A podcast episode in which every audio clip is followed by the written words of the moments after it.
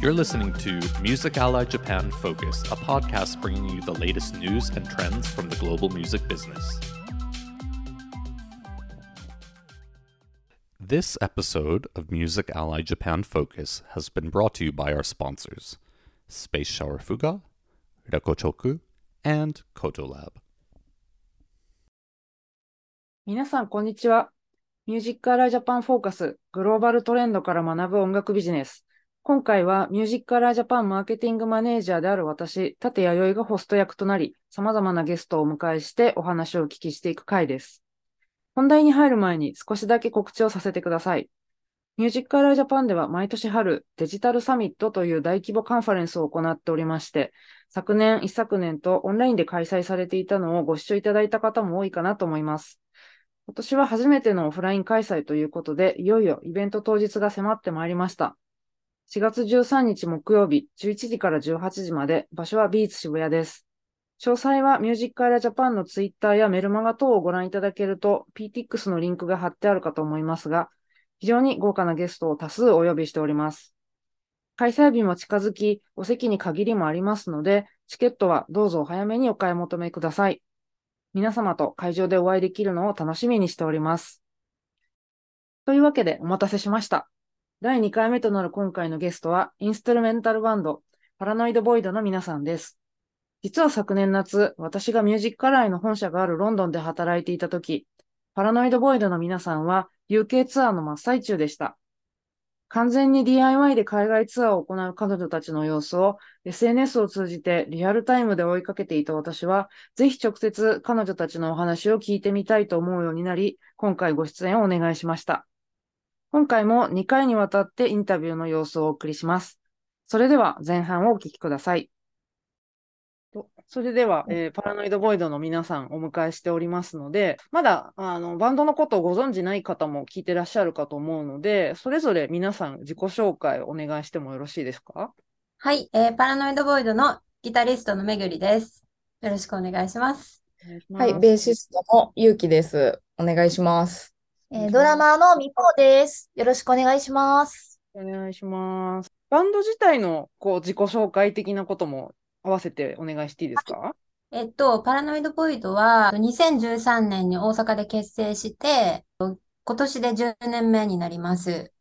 で、インストゥルメンタルをやっております。ジャンル的にはどういうふうに表現するのが一番いいんですか？マスロックとか、こう、いろいろ呼び方あると思うんですが。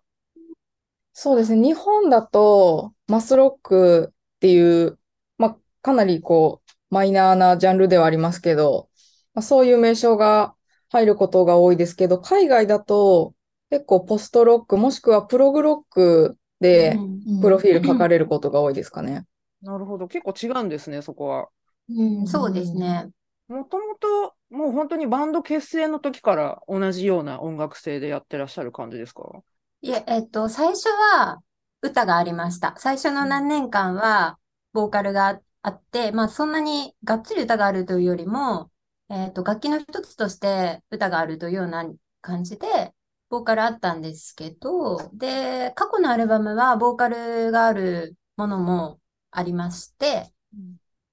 でも、そうですね、途中からちょっとこう、インストの方が増えていって、今はもう完全にインスト曲そうですよね。ファーストアルバムとセカンドアルバム聞いても、やっぱりセカンドの方が歌減ったなっていう感じはありますね。はい。うんうんうんまあ、あの今はあのフレンドシップさんからリリース、デジタルリリースっていう形でやられてますけど、もともとこうきっかけとしては、あのフレンドシップさんって自分でエントリーする形もあると思うんですけど、どういうきっかけだったんですか？えっと、フレンドシップさんとお仕事することになったきっかけは、えっと、すでに海外で活動してて、私たちと音楽性が近い先輩のバンド、あの、ライト。あ、やっぱり、はいはい。の、えっ、ー、と、ベースの伊沢さんという人がいるんですけど、その人に紹介してもらって、そこから始まりました。なるほど、なるほど。じゃあもう、あの、はい、おすすめしていただいて、スムーズに。そうですね。はい。うん実際にこう、一緒にお仕事されてたそのデジタル面の支援っていうのはどういったことを具体的にやっていただく感じですか？そうですね。今していただいてるのが、あの、各配信サイトへの登録。で、その際にまあリリースプレイリストにピックアップしていただいたり、うん。ただそのリリースのタイミング、まあ、例えば曜日とか、開ける間隔とか、そういったタイミングのアドバイスはしていただいてます。そのあたりは自分たちではなかなかやっぱり難しいなっていう感じもありつつですかね。そうですね。あの、配信サービス多分すごく種類が、こう国によって多分、こう一番使われているサービスとかが地域で違うと思うので、まあそういったところ一括で配信入っていただけるので、もうこっちは音源を納品すれば、そこでこう次の流通というか、まあ皆さんにストリーミングしていただける準備っていうのを任せられるので、入っていただいた方が、すごいこっちとしてはスムーズにいけますね。うん自分たちでその辺やってた時代もあったんですか？一番初めの頃は。えっと、一番最初は、えっと、配信っていうのはやってなかったので、は配信に関しては自分らでやったことはない？ああるか。ある、ありますね。ありますね。あります、あります。まあでもそれを全部自分たちでやるのはなかなか大変だしっていうのはありますよね。バンド活動をやっているあそうですね。なんか、こう、そうですね。助けてくれる人がいるところは、積極的に助けてもらいたいとは思ってるので、そういうところで、あの、ちょうどその、フレンドシップさん紹介していただいたんで、じゃあお願いしようかなという感じでしたね。うんちなみにフィジカルもどれぐらいこう重視してやってました？もう初めから割とデジタル振り切ってる感じでした？その最初からっていうのが、まあ、活動を始めた時に関しては、こう今よりもそんなにストリーミングがもう全員がサブスクリプションしてるみたいな、まだ段階じゃなかったので、やっぱりこう CD 版で全国流通したりっていうのをこうお願いしてる時期もありましたけど、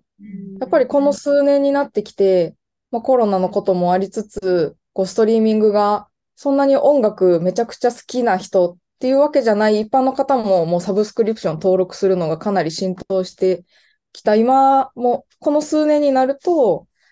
やっぱりその CD は CD で必要なものだとは思うんですけど、そのリリースっていう要で考えると、ストリーミングを結構重視してるところがあるかなと思いますね。はい。こうメジャーデビューとかこうレーベルさんとの契約みたいな目指そうみたいなこととかっていうのは考えたことあんまりなかったんですか？あんまりないですね。なんか、特に最近は、あんまりそれの、うーん、まあもちろんメリットたくさんあると思うんですけど、私たちのような今やってる活動の延長線上に、そこにゴールがあるっていうのは、あんまり思ってなくて、なんか、まあこれは、その海外ツアーとかの後の話でしようかなと思ってたんですけど、やっぱりこの自分たちでやってるからこそ、こう、フットワーク軽く気軽に動けるとか、そういうメリットの方が今の自分たちには大きいんですよね。なのでん。うん、そんなにこう、まあなんか、いろいろお手伝いしていただけるのであればお手伝いしていただきたいなという気持ちはありつつ、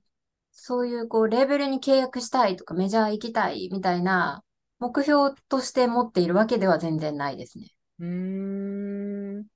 結構その今問い合わせも全部バンドのところに全て来るっていう状態だと思うんですけど、ブッキングとかもろもろ。はいその辺こう、さばいていくの、なかなか交渉とかもしなきゃいけないわけですよね。そうですね。結構大変じゃないですか？大変です。そこも場数を踏んでだんだんいろいろって感じ。まあそうですね。まあそう、そうなのかな。そうですね。そうですね。うん慣れですね、海外。向けのやり取りとか結構ね、いろいろあるんじゃないかなというところが。そうですね。それが、それが一番、まあ、大変ではありますね。やっぱ、その海外の、えっと、例えばそのイイベンターだとか、オーガナイザーの人との、まあその、例えばですけど、請求書のやり取りだとかで、すよね。こう、ギャラの話とか、そういうところの、こう、やり取りは、やっぱり、言語の違いもあるし、うん。こう、ニュアンスで微妙になんか、ありますね。なんですかね、こう、日本語だったら、うん。すごくふんわりこう、なんか遠曲表現でこう、なんかじわじわ聞けるところを、なんかスパーンって聞かな、なんか、はいはとか、まあそういうのもあるし、そういうところを含めて、まあその辺はちょっと大変、大変というか、まあ時間は使いますね、その辺はう。ん。で、しかもその、皆さん他のお仕事もされながらっていうところで、本当にどうやってそのパワーと時間を捻出されてるんだろうって、私は思ってしまうんですけど。なんかその、うまくそこをみんなで分担してやるとか、なんか。やり方分担して、そうですね。バンドの、バンドごとに関しては、分担してやってますね。完全に。なるほど。じゃあ、うん自分たちで今はなんとかなってるっていうところなんですね。まあ、そうですね。なんとかしている。なんとかしているって感じですか？ね。はそい。うですね。うんで、まあ、その、まあ、さっきちょっと海外ツアーの話少し出ましたけど、一番初め、はいその、今、実際に行っている国としては、えっと、マレーシア、アメリカ、カナダ、イギリス、はい。台湾はい。そうですね。はい。うん。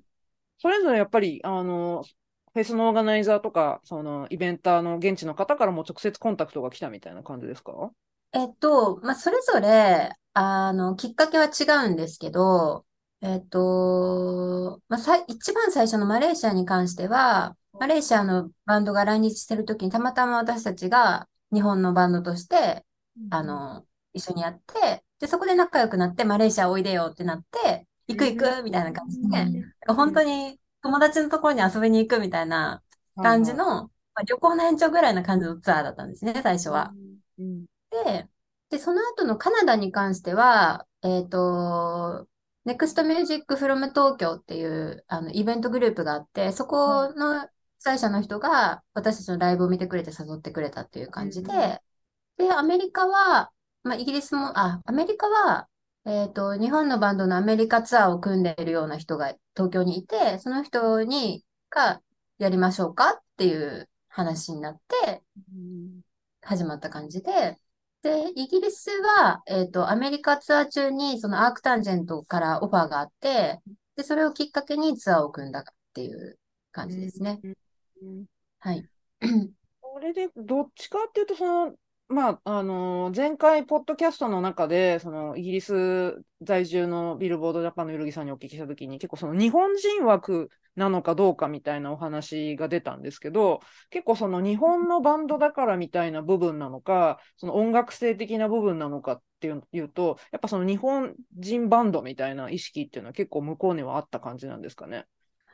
いや、えっと、カナダに関しては、日本のバンドを連れて行くツアーだったので、そうなんですけど、それ以外に関しては、特に日本のバンドだからっていうわけではないと思います。うんうんうん。結構そのマイナーな音楽ジャンルっていうお話冒頭にありましたけど、まあそういうことだから逆にこう、なんでしょうね、海外との垣根もこう低いというか、うんそうですね。もしかしたらあるのかなっていうのはありますかね。はい。そうですね。それはすごく思います。うんうん。でも実際にじゃあ行きましょうって言ってなった時に、こう準備というか、どういう感じでこうされたんですか？例えばもう現地語喋れるかどうか問題とかもあると思いますし、あとまあ機材どうするとか、向こうで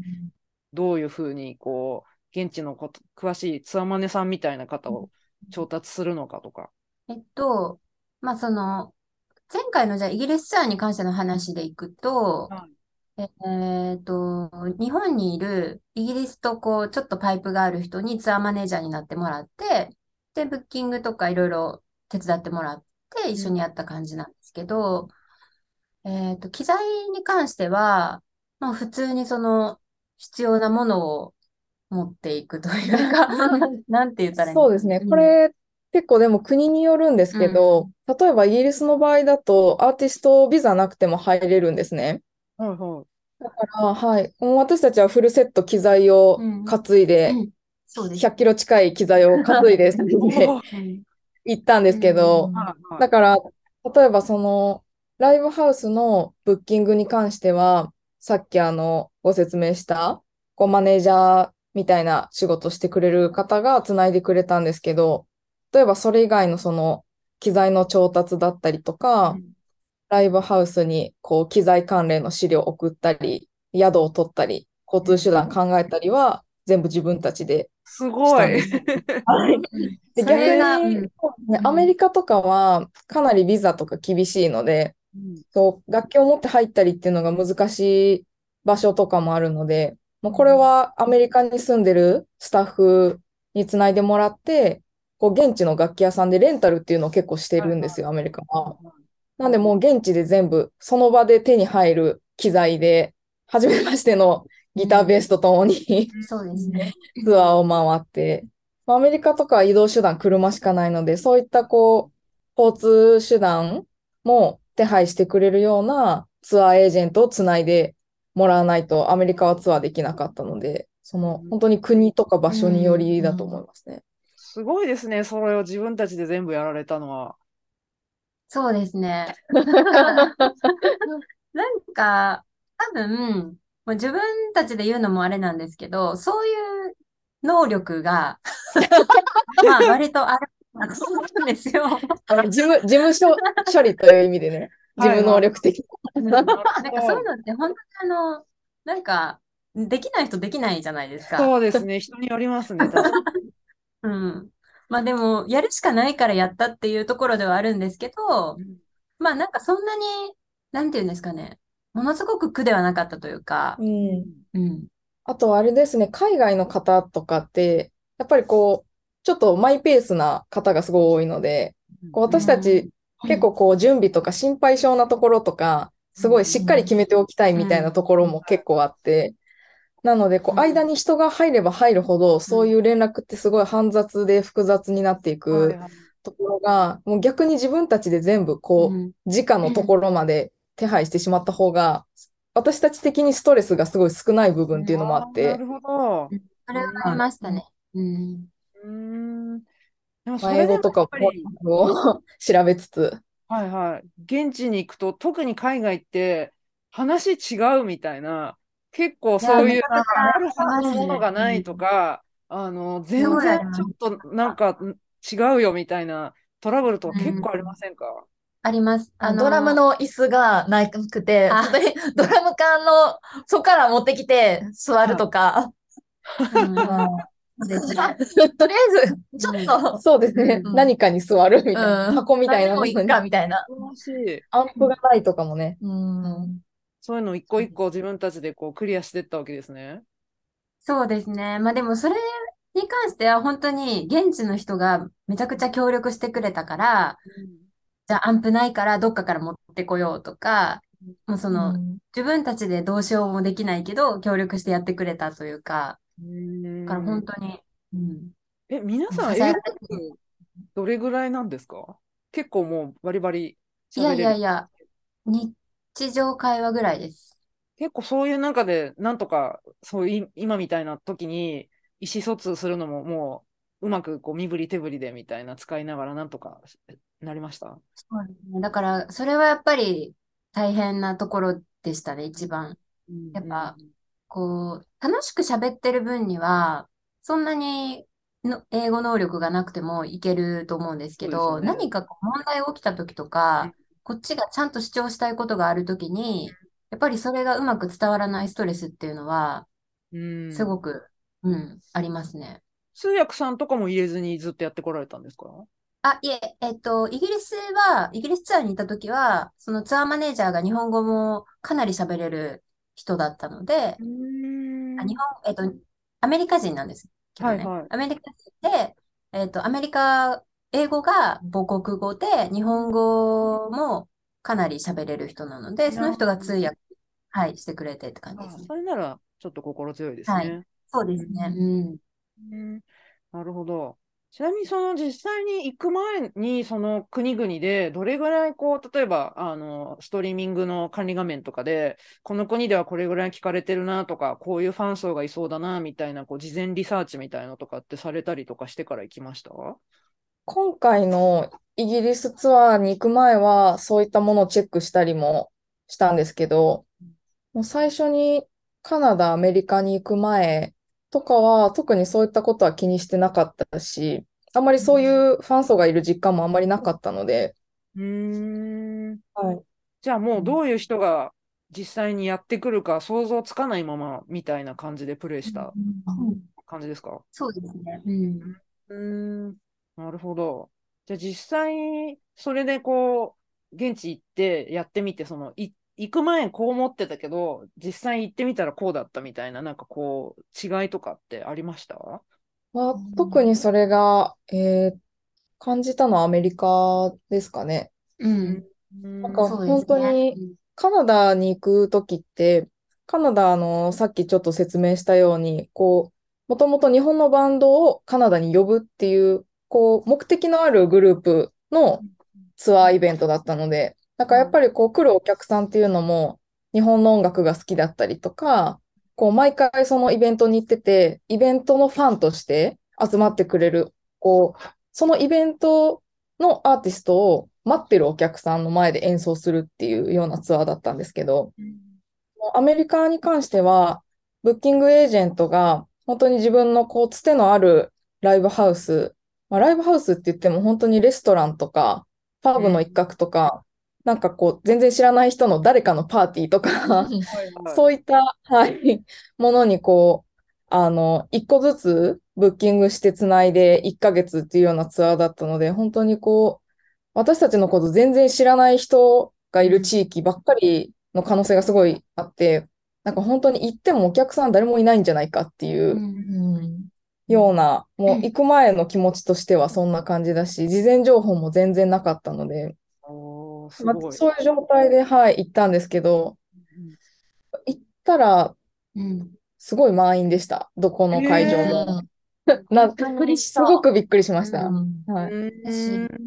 なんかすごい印象的だったのは、メキシコ国境のラレドっていう街があるんですけど、はあの、普通に生きてたら日本人が行くことってものすごくきないいところだと思うん聞いたことないですね、街の名う前も。ん。なんかそこに行った時にも、なんかファンだっていう人がいて、楽器を、自分の楽器ギター持ってきてサインしてくれみたいなとか、なんかそういうのが、こう、実感として、なんかこう、体験できたので、すごく、うん、そうですね。印象的でしたね。知ってくれてる人いるんやっていうう、ん。そんな。はい。しかも砂漠の真ん中のエルパソっていう街にも行ったんですけど、なんかそこに来てくれたファンのお客さんは、こう二の腕に私たちのバンドのロゴをタトゥーで入れてくれてたりとかして、すごい。なんか、びっくりそうなん。ですよ。だから、こう、私たちとしては行くまで、こう、全然、こう、自分たちと関係のない土地じゃないですか。生活の中で関わりのない場所。そういう場所で、こう、聞いてくれてる人がいるっていうのが、まあなんかそれが最初の話に戻ってくるんですけど、こう、ストリーミングサービスってそういう、全然自分たちが想像しない場所と、こう、そこに住んでる人をつないでくれる、こう、窓口になるなと思って。うん。なんかやっぱツアーを通してそういうところがかなり面白かったので、特に今多分そのストリーミングサービスにすごいこう重きを置いて、こうリリースとか考えるようになってると思うんですけど、うーん。ちなみにそのうん。彼らは何経由で知ったとか聞聞きました？バンドのこと。えっと、ストリーミング、ストリーミングというか、発見。配信？そうですね。多分 YouTube 見てくれたりとか、うんあとはあのアメリカって Reddit っていう、こう、まあ、2チャンネルみたいな掲示板が、こう音楽特化した掲示板みたいなのがあるみたいで、なんかそういうところのこう、こういうジャンルが好きな人向けのコミュニティみたいなところで、たまにこう、音源貼ってくれたりとか、結構海外のこう音楽好きコミュニティみたいなはいはい。ソーシャルで結構みんなこう口コミで広げてくれることが多いみたいですね。うーん、なるほど。うんで、実際それで帰ってきた後に、じゃあどんぐらいこう、再生数増えてるかな、みたいなのとかチェックされたりしました？そうですね。うんあの、まあこれはちょっと後の話にもかかってくるかもしれないんですけど、あの、行ってる間、もうライブごとに私たちもこうその日のライブの様子を必ず1日1投稿 SNS 投稿するっていうのと、あとはこう来てくれた人がすごい写真とか動画をすごいもうみんなアップしてくれるんですね。うんなんで、そういったものがすごいシェアされていって、最終的に多分行く前と帰ってきた後で、インスタグラムとかは多分フォロワー1000人近い単位で増えたりとか。ストリーミングも、もうアメリカが急にこう再生数トップになったりとか、もう顕著にインサイト変わりましたね。うんすごい、やっぱそうなるんですね。うんそうですね。なんかアメリカの場合は1ヶ月間長期間行ってたので、あの最初の方のライブに来てくれた人がインスタでストーリーを上げて、で、また次の街、次の街っていう風に、それを見た人が来てくれるようになって、なんかそうやってこう口コミで伝播していく感じっていうのがすごくあって、で、そういう人がまた新たにその、えっと、フォロワーになってくれたりとか、Spotify とかそういうとこの再生してくれたりっていう風にも、こう、流れていって、っていうのはすごくありましたね。うーん。いかがでしたでしょうか？